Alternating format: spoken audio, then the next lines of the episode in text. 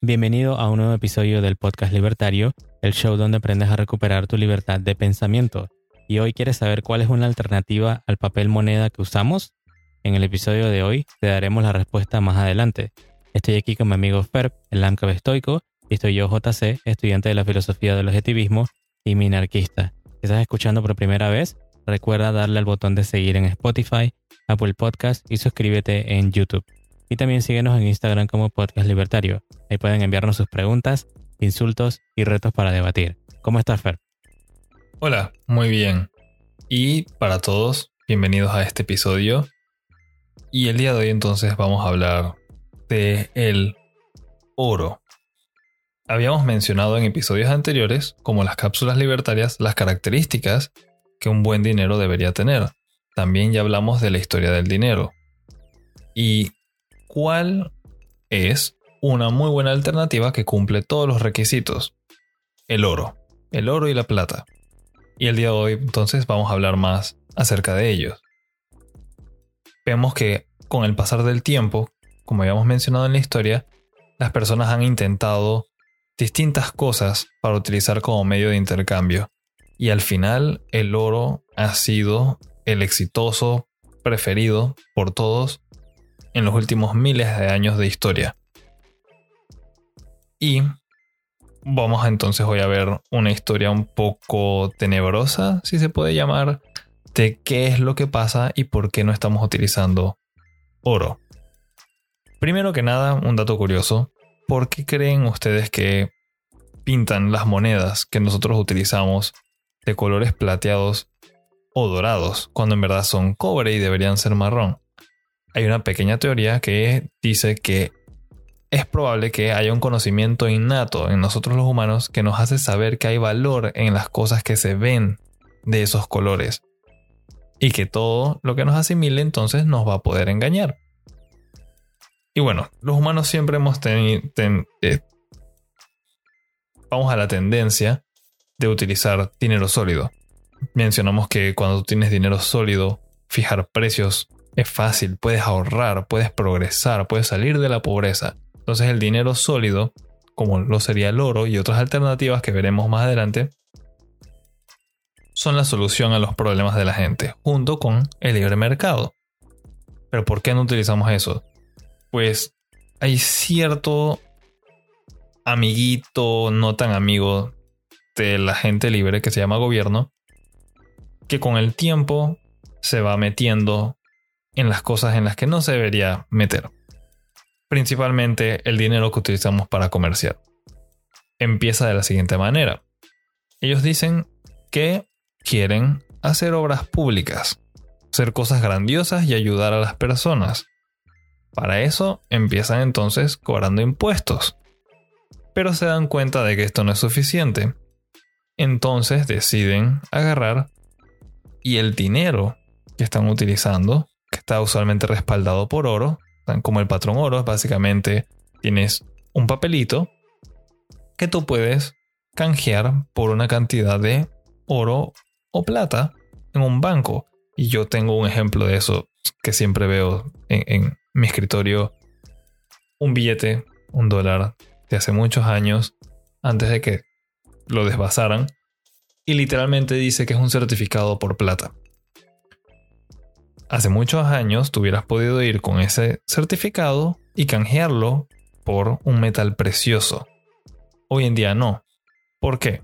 Siguiendo con lo de las obras públicas, los gobiernos se dan cuenta de que simplemente cobrar impuestos no es suficiente. Lo mejor sería entonces imprimir su propio dinero. Debasan por completo el dinero, los, los papelitos de ellos ya no están respaldados por nada y empiezan a imprimir aquellos que nos escuchan desde Venezuela y desde Argentina deben saber esto ya muy bien porque lo están viviendo fuertemente. Y todo este dinero entonces lo utilizan para pagar por más y más y más obras públicas y decir que son inversiones en el país y todo suena muy bonito. Después de eso empiezan a hacer la milicia más grande y a veces incluso se meten en guerras, pueden ser civiles o pueden ser con otros países. Entonces vemos que ya se empieza a descarrilar todo y se convierte entonces en una búsqueda por el poder. Después van y piden deuda, piden dinero prestado de afuera porque el de ellos ya no vale, lo han inflado a tal punto que las personas pierden confianza en él, como le pasó al Bolívar y como le está pasando a muchas otras monedas de papel. Al agarrar deuda, después tienen que subir más los impuestos para que las personas paguen y empieza todo a colapsar y es lo que vemos entonces que sucede con Venezuela y que tristemente le está sucediendo a Argentina ahorita mismo. Todo empieza a caerse, el país entero empieza a colapsar y por no pagar la deuda es probable que estos países lleguen a estar en guerra o pierdan territorio. Esto es algo que vemos siempre en la historia. Es la razón por la que los griegos dejaron de existir como una gran un gran país. Es por esto que el imperio romano colapsó, se metieron en guerras, desbasaron su dinero, imprimieron a tal punto de que se quedaron sin nada. Han habido miles, miles de estos papelitos a lo largo de la historia. Estados Unidos como un país nuevo ha tenido ya más de tres. Y el valor de todos estos papelitos siempre termina siendo cero y eventualmente uno regresa al oro. Entonces, para hacerlo de una manera más sencilla, no hay nada mejor, al menos en el futuro vamos a hablar de otros que pueden ser mejores, pero no hay nada mejor ya comprobado por la humanidad para utilizar como dinero como metales preciosos, ya sea oro o sea plata, porque está bajo tu control tú tienes la potestad, tienes poder sobre tu dinero, sobre las cosas que tú has producido y puedes ahorrar, pues después eventualmente utilizarlo para pagar por cosas que tú quieras. A diferencia de estos papelitos que los gobiernos imprimen, imprimen, imprimen hasta quedar en bancarrota. Ok, entonces lo que yo he entendido hasta ahora es que el oro es una buena alternativa para que yo y el que está escuchando pueda proteger sus ahorros de la mano siempre porosa del Estado y evitar de que si el Estado tiene está casado con un banco central se ponga entonces a imprimir y al final termine devaluando la moneda local, ¿no? Correcto. Y de nuevo, esto no es algo reciente, esto no es una corazonada, esto es algo que ha sucedido durante miles de años. Hay personas que les gusta decir que esto es una estafa, que dado a que el tiempo es tan largo entre ocasiones en las que esta estafa toma lugar, las personas se les olvida lo que está pasando y se dejan engañar. Literalmente es un par de individuos que te dicen que todas las cosas que tú tienes no valen nada. Se las deberías entregar a ellos. Ellos en su lugar te van a dar un papel y que utilices ese papel que le pertenece a ellos para comprar y vender y administrar todo lo que tienes.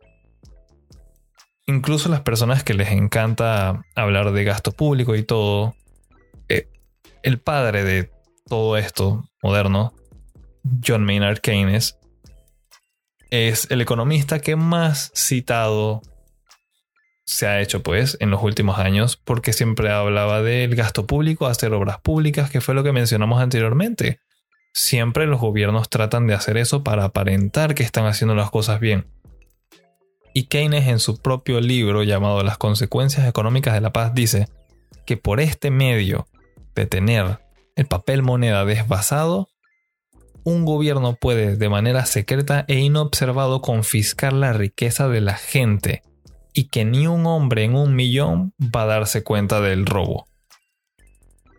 Es una grandísima estafa estar utilizando esos papelitos. Siempre su valor cae a cero. Venezuela ya lo pasó, experimentó su hiperinflación y está entonces en el borde de un colapso económico. Todos los países que estén actuando similar van a sufrir la misma consecuencia porque es lo que la historia nos dice. Y frase famosa, quien no conoce su historia está condenado a repetirla. Eso es algo que le ha pasado a la humanidad durante miles de años. Cada vez que ha habido una guerra, es porque no hay dinero sólido. Utilizan papelitos para financiar toda la locura. Y cada vez que ha habido un buen momento de prosperidad en la humanidad, como lo fue el auge de la civilización griega y los romanos, Estados Unidos cuando inició, inclusive Panamá, nosotros desde donde estamos hablando, yo en mi mano ahorita mismo tengo un Balboa de 1966. Y bueno, esto es más que nada conmemorativo, pero son 26 gramos de plata. Toda esta conversación puede sonar, y muchas personas me lo han dicho, que suena como una especie de utopía o suena como una especie de burbuja en la que uno se está metiendo. Así mismo como los otros papelitos en el pasado han colapsado y su valor ha llegado a cero, el oro y la plata siempre prevalecen. Si algún día los países de Latinoamérica llegan a colapsar y todo su papel moneda llega a valer cero, yo con esta monedita que tengo en mi mano voy a poder comprar mi almuerzo. Y creo que no hay nada más importante al final del día que eso. El día que todo latinoamericano entienda que la mayor estafa que están sufriendo no es siquiera las ideas marxistas. Es que ya se dejaron engañar, algo que ya pasó hace mucho tiempo, ya se dejaron engañar y empezaron a utilizar estos papelitos impresos por la banca central de cada país, nada va a poder cambiar. El día que se den cuenta y traten de arreglarlo, es el día que va a haber prosperidad entonces, no solamente en Latinoamérica, sino en el mundo entero. Ok, ¿de qué otro tema entonces querías hablar? Principalmente de eso y regresar entonces, por último, a resumirles. El oro es un elemento. No lo puedes crear, no lo puedes destruir, los gobiernos no pueden imprimirlo. No está bajo el control de ni un solo individuo. Él existe en la naturaleza. Las personas voluntariamente lo aceptaron con el tiempo para ser un método de intercambio, para hacer dinero, para ahorrar. Y no hay nadie que pueda pasar ningún solo tipo de ley que vaya a cambiar esa naturaleza. Es tan real tan pura como que el ser humano tiene que respirar oxígeno y tiene que beber agua para vivir. Ok, entonces eh, digamos que si podrías explicar por qué el Estado parece como que odia tanto el oro o cómo podemos evitar o, burlar al Estado para que no imprima y nos hunda nuevamente. O sea, ¿qué, ¿qué podría ser uno para empezar? Ok, respecto a la primera pregunta, ¿por qué utilizarlo. Porque al gobierno no le gusta. Pues, como había mencionado, el gobierno quiere hacer muchas cosas. Quiere hacer obras públicas, quiere tener subcontratos. Aquí en Panamá les decimos botella. Sé que en Argentina le dicen raviolis. Y todo el mundo tendrá distintos nombres para llamarlo. Básicamente, tener subcontrataciones injustificadas y pagarle a sus propios amiguitos como un gran esquema de robo, un gran negocio pirámide. Y lo que les impide a los, a los gobernantes, a los políticos, al gobierno en sí, poder hacer eso, es no tener el control sobre el dinero. Si utilizas oro, utilizas plata o otras alternativas, como veremos en otros episodios, el gobierno no puede hacer nada no puede crear dinero de la nada y por ende no puede estar pagando por todas las cosas que quiere consumir y hacer, todas las locuras que ellos desearían poder hacer realidad. Pues por eso es que no les, no les agrada. Y bueno, una vez que ya estamos como en el presente, no, no estamos utilizando oro, no estamos utilizando plata, ¿qué puedes hacer tú? Tú eres un individuo. Quienes nos están escuchando son individuos que tienen ciertas libertades.